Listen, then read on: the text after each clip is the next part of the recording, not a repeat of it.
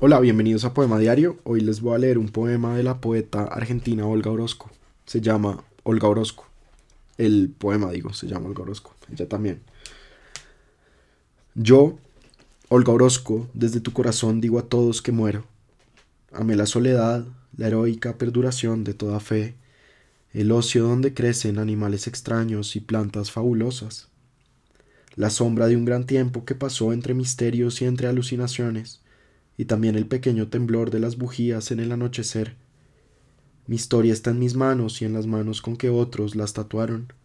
De mi estadía quedan las magias y los ritos, unas fechas gastadas por el soplo de un despiadado amor, la humareda distante de la casa donde nunca estuvimos, y unos gestos dispersos entre los gestos de otros que no me conocieron. Lo demás aún se cumple en el olvido, aún labra la desdicha en el rostro de aquella que se buscaba en mí igual que en un espejo de sonrientes praderas y a la que tú verás extrañamente ajena, mi propia parecida condenada a mi forma de este mundo.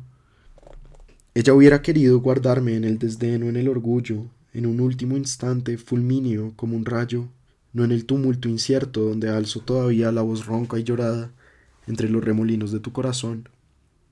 No, esta muerte no tiene descanso ni grandeza, no puedo estar mirándola por primera vez durante tanto tiempo, pero debo seguir muriendo hasta tu muerte, porque soy tu testigo ante una ley más honda y más oscura que los cambiantes sueños.